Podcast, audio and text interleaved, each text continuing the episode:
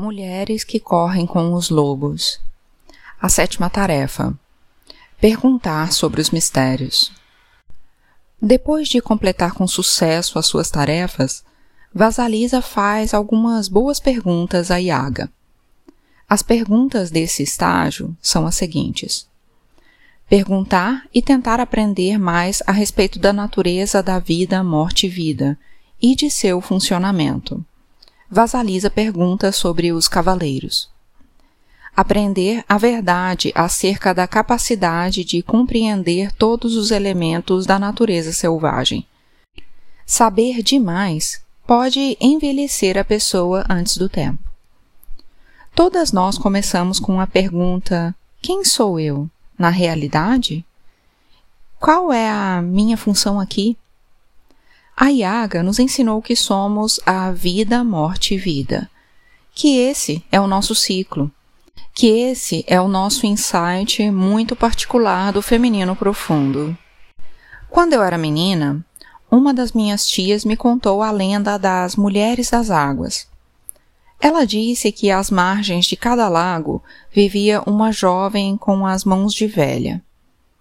Sua primeira função era a de colocar tus, que posso apenas descrever como o fogo da alma, em dúzias de lindos patos de porcelana.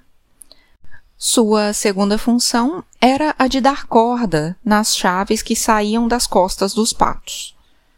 Quando as chaves de dar corda de madeira não giravam mais, os patos caíam e seus corpos se estilhaçavam.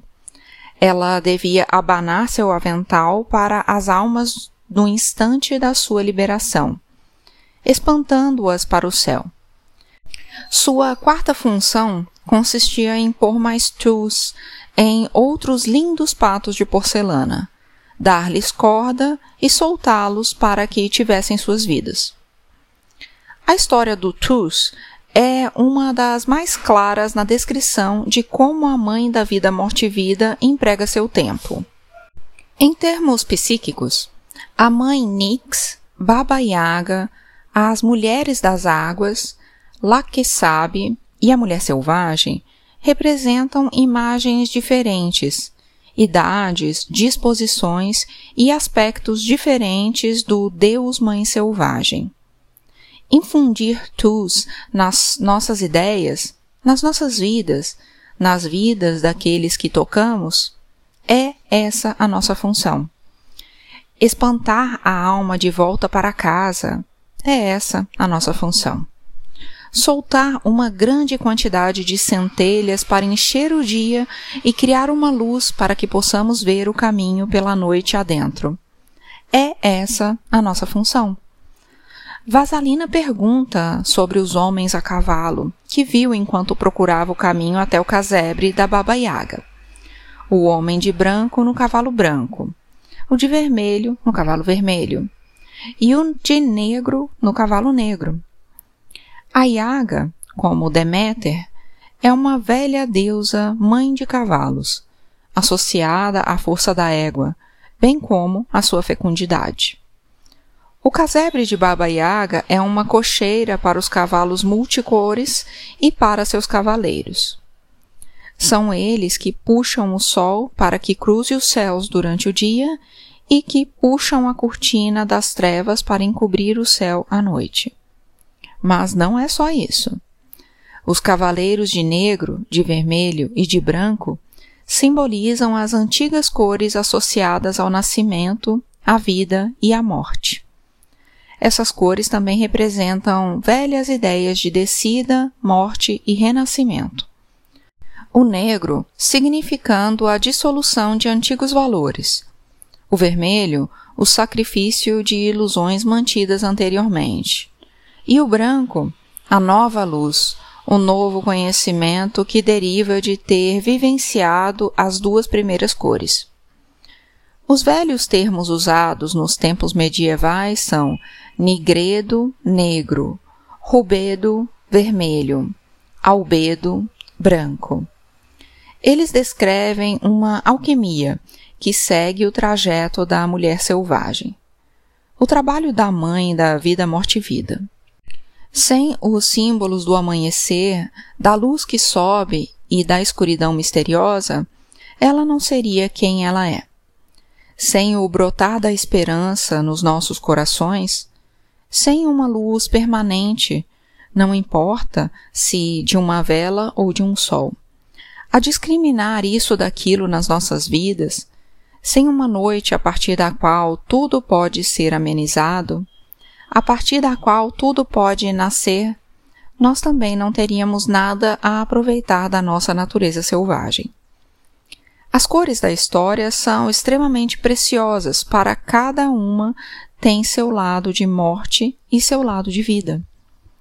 O negro é a cor da lama, da fertilidade, da substância básica na qual semeamos nossas ideias.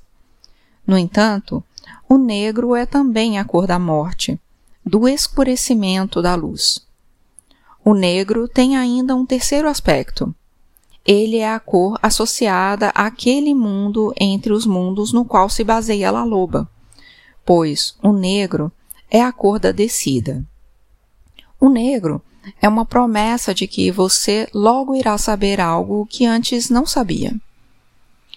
O vermelho é a cor do sacrifício, da fúria, de matar e de ser morto. No entanto, o vermelho também é a cor da vida vibrante, da emoção dinâmica, da excitação, de Eros e do desejo. É uma cor considerada um poderoso medicamento para as enfermidades psíquicas, uma cor que desperta o apetite. No mundo inteiro existe uma figura conhecida como a Mãe Vermelha. Ela não é tão conhecida quanto a Madonna ou Mãe Negra, mas é uma das guardiãs das coisas que passam. Suas graças são especialmente procuradas por quem está para dar à luz, pois quem quer que deixe esse mundo ou que nele entre precisa atravessar seu rio vermelho. O vermelho é uma promessa de que uma ascensão ou um nascimento está por acontecer.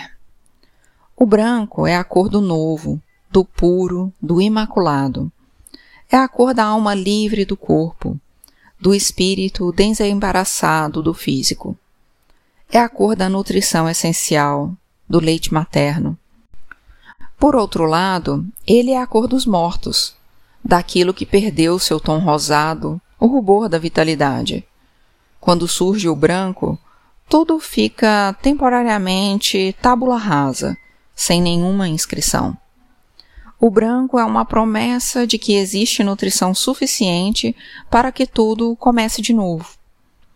Além dos cavaleiros, tanto Vasalisa quanto sua boneca estão vestidas de vermelho, branco e preto. Vasalisa e sua boneca são os Anlagen da alquimia. Juntas, elas fazem com que Vasalisa se torne a futura mãe da vida morte-vida. Na história, há duas epifanias ou doações de vida.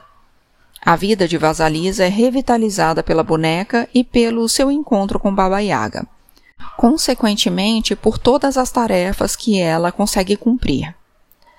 Há também na história duas mortes, a da mãe boa demais e a da família da madrasta.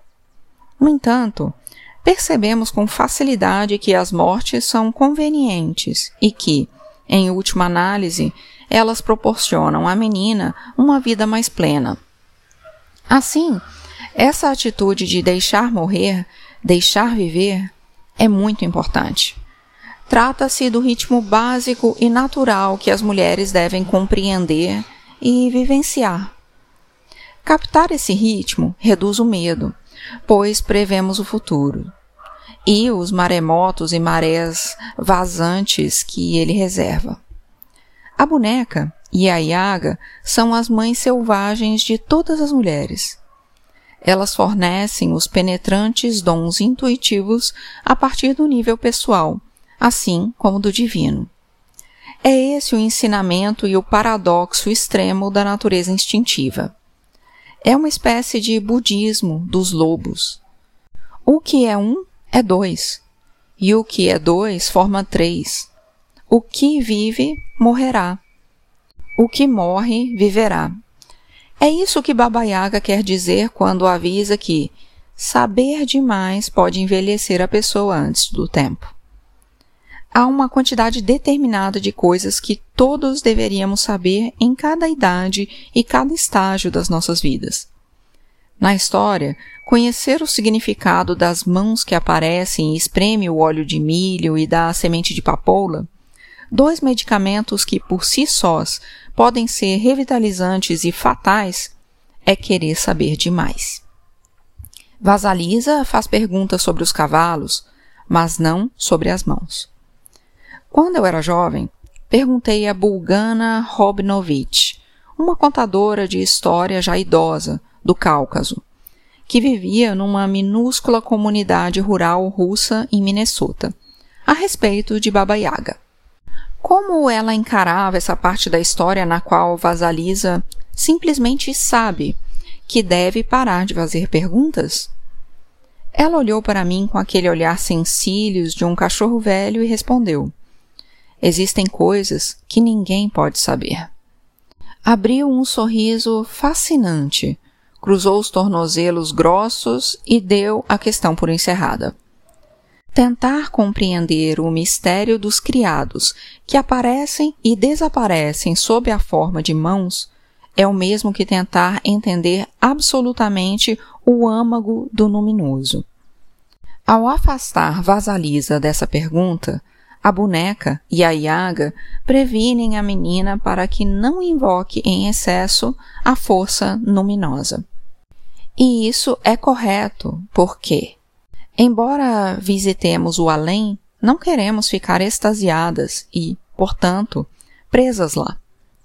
Nessa parte, a Yaga faz alusão a um outro conjunto de ciclos da vida feminina. À medida que a mulher passa por eles, ela compreende cada vez mais esses ritmos femininos interiores. Dentre eles, os ritmos da criatividade, da aparição de filhos psíquicos e talvez de filhos humanos também. Os ritmos da solidão, da brincadeira, do descanso, da sexualidade e da caça. Não é preciso forçar nada, a compreensão virá. Algumas coisas precisam ser aceitas como fora do nosso alcance, muito embora elas nos influenciem e nos enriqueçam. Diz um ditado: há assuntos que só a Deus pertencem. Portanto, com o término das tarefas, o legado das mães selvagens é aprofundado e poderes intuitivos emanam tanto do lado humano quanto do lado espiritual da psique. Agora, temos como mestres a boneca de um lado e a Baba Yaga do outro.